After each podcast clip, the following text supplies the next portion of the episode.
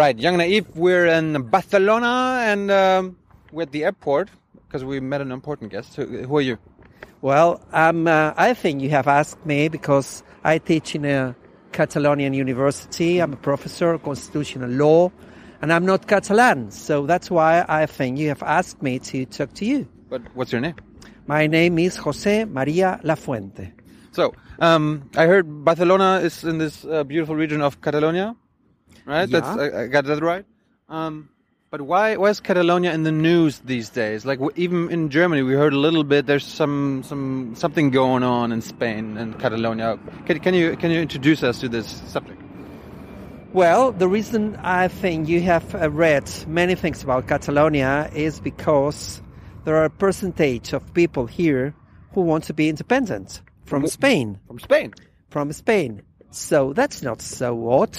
Uh, there are many other areas in Europe who want it. The north of Italy, for instance, Scotland. uh, Scotland. In Ukraine or and something. the, yeah, but in the west of Europe, even some parts of uh, Belgium.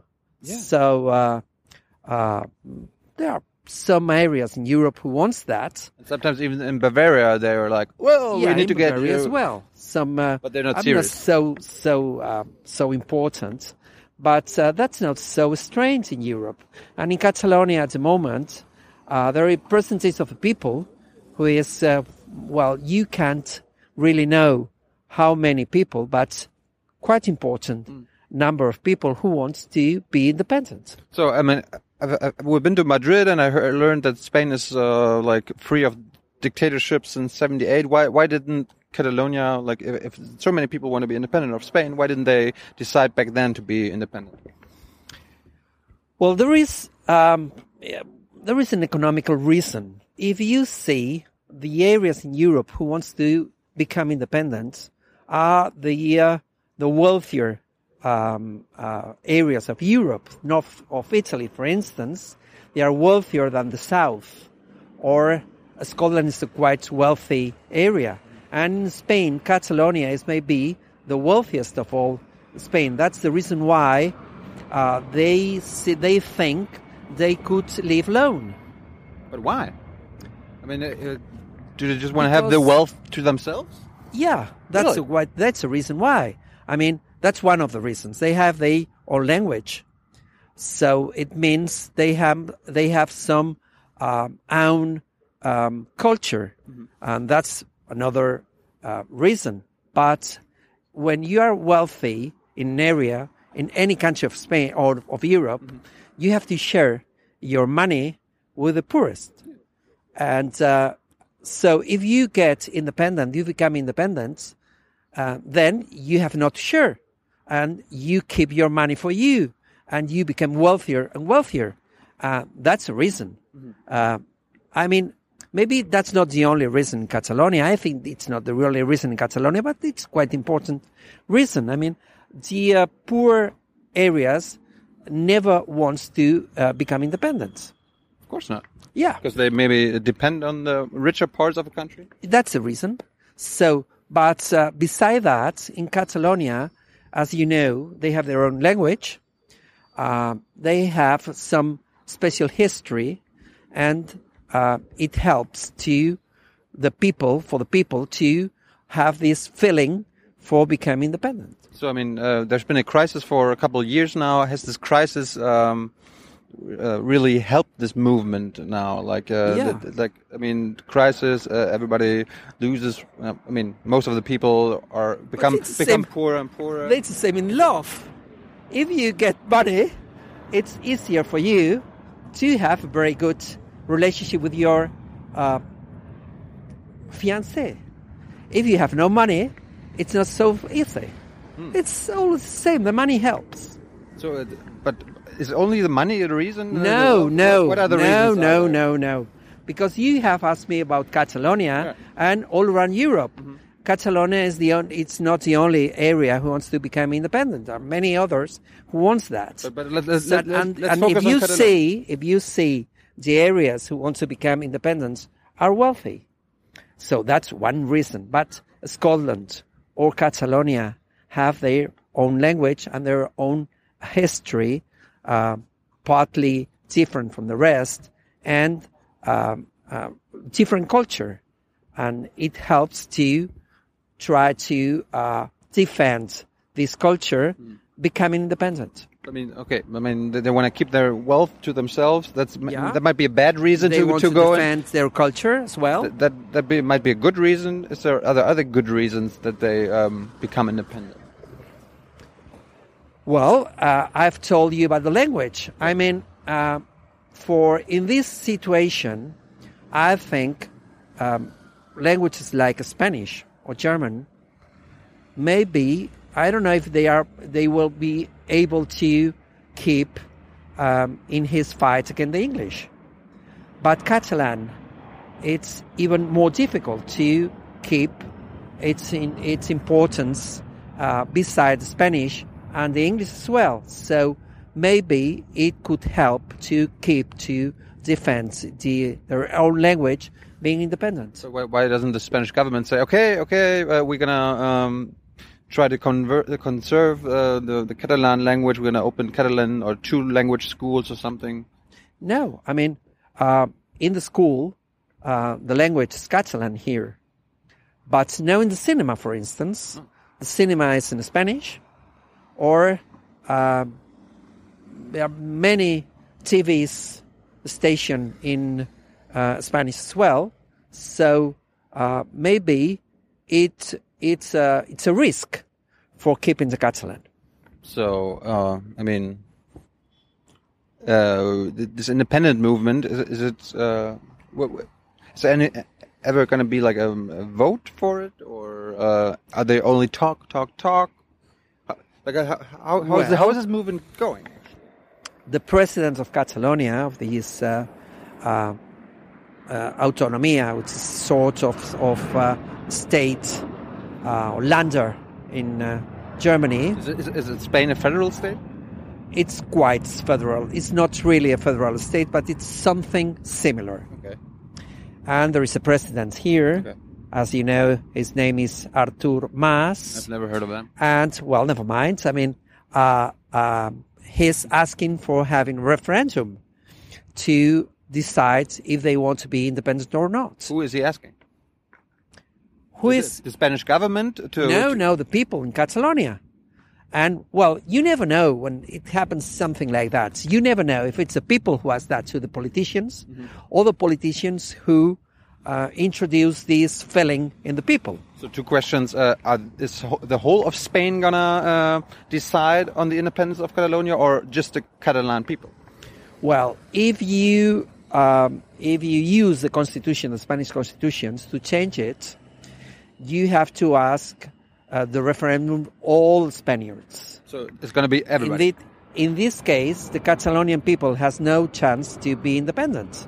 So that's why here the president of Catalonia, Artur Mas, wants to have this referendum just in Catalonia, no in the rest of Spain.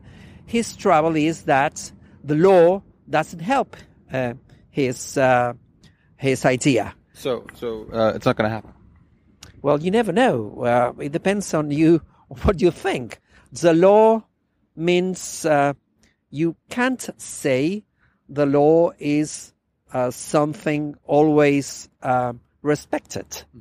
Uh, sometimes it's that it's like that, um, but no always. You never know. So you uh, think the law is always respected by the people? not even Germany. No, in no in no um, country in the world. So th- there's a good chance now. That, so if they're just gonna hold the referendum by themselves, and uh, there's obviously a good Well, chance. you want me to know um, how it's going to be the future, and I I'm not able to to know that. but I'm not able. So he wants to have the referendum on next November. Okay. So we're, So, uh, well, it's really hard for him to have it. And he says that if he's not able to have this referendum, he will convoke, he will have um, uh, elections for the parliament. like the new elections. New elections For for the parliament? Spanish No, for Catalonia. Oh. Trying to um, decide very precisely which are the parties uh, which are in favor of the independence and which are not. So what what what what what, what, what of what party is the, that that guy, the president, the PP or a socialist? No, it's a special party in Catalonia Oh, a special party. called CIU. Oh, It sounds like the Bavarian party. There's a special Bavarian party, Yeah. CSU. Well, you know, in north of Italy they have the same, Yeah, and there is the uh, Scotland National Nationalist Party Right. in Scotland. Right. So that's not so strange. So, uh, how can you define them politically? Are they more to the right, to the left? Are they? Uh, Well, usually, usually there are exceptions, but usually the nationalist parties are right. Usually, that's the Scotland Party. That's the Padanian Party in North of Italy. That's the uh, you know in the east of Belgium uh, as well. So usually there are exceptions anyway. So, uh, can you say uh, Catalan- Catalonia is nationalistic? Very Yeah. nationalistic. That's for sure. Catal- Catalonians are nationalistic, That's for sure. but like even those who thinks Catalonia must uh, continuing belonging to Spain.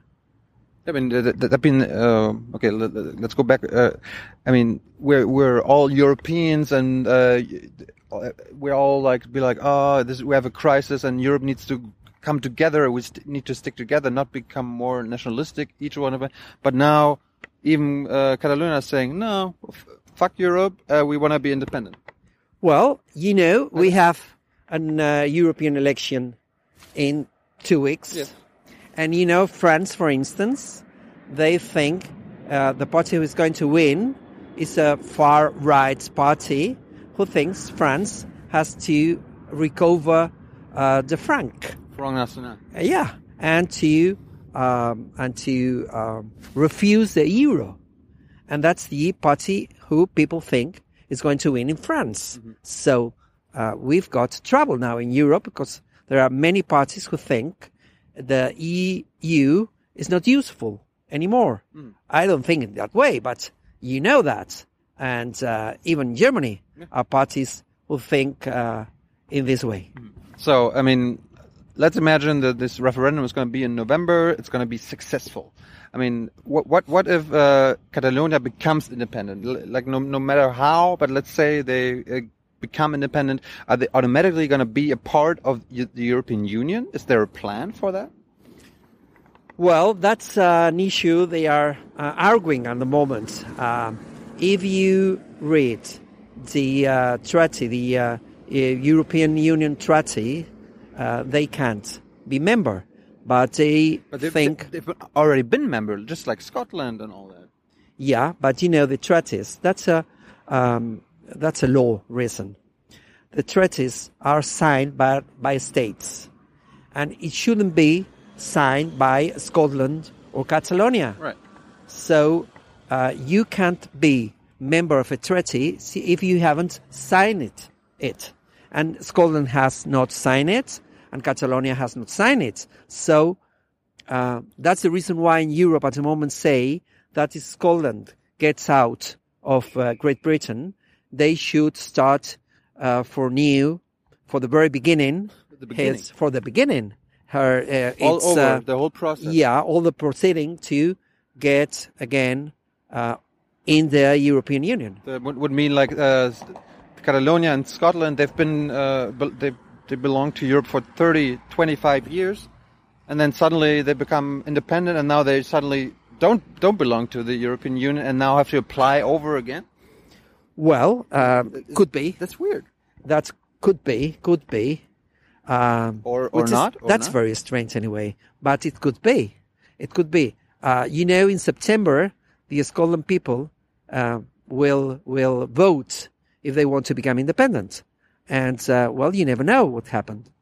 Um, So, so I mean, you, you say it could be, could but be, could, could if be. I was uh, Scottish, Mm-hmm.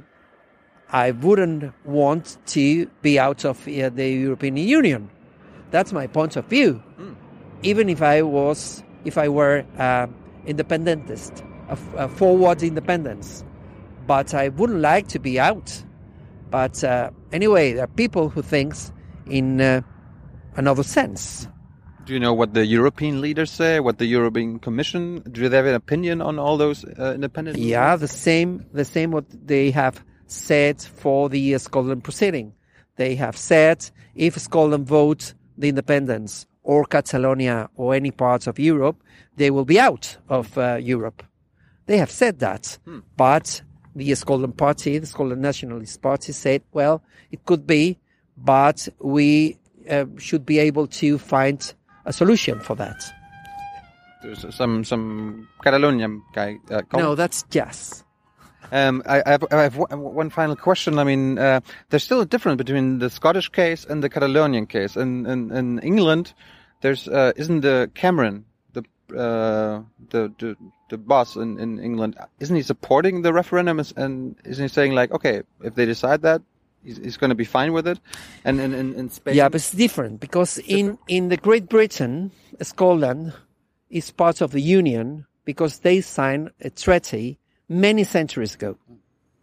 And it's an international treaty. So, uh, they signed it, the, the, uh, Scot- the Scottish Parliament signed it many years ago, many, many years ago.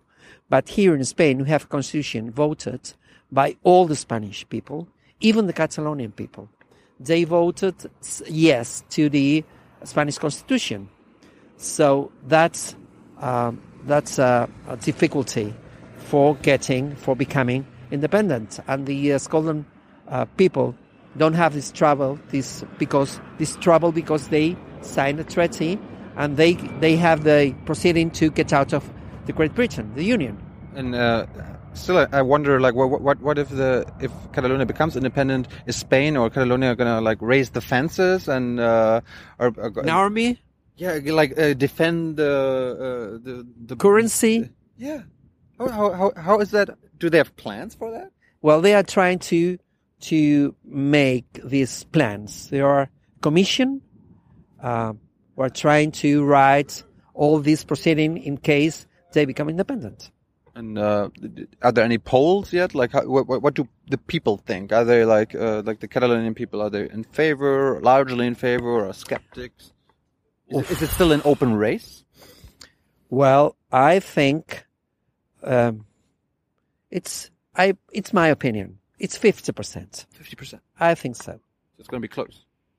So it's hard to say how it's going to uh, be in the future. How it's going, how it, will- how it's going to going on in the future. What what do your students say? I mean, you, you, oh, you- they are very young. so They are very young. so they want to they want to stay in the European Union, right? Uh, they want. So they stay are in the- against it. They want both. They want both. They want to be independent, and they want to be in the European Union.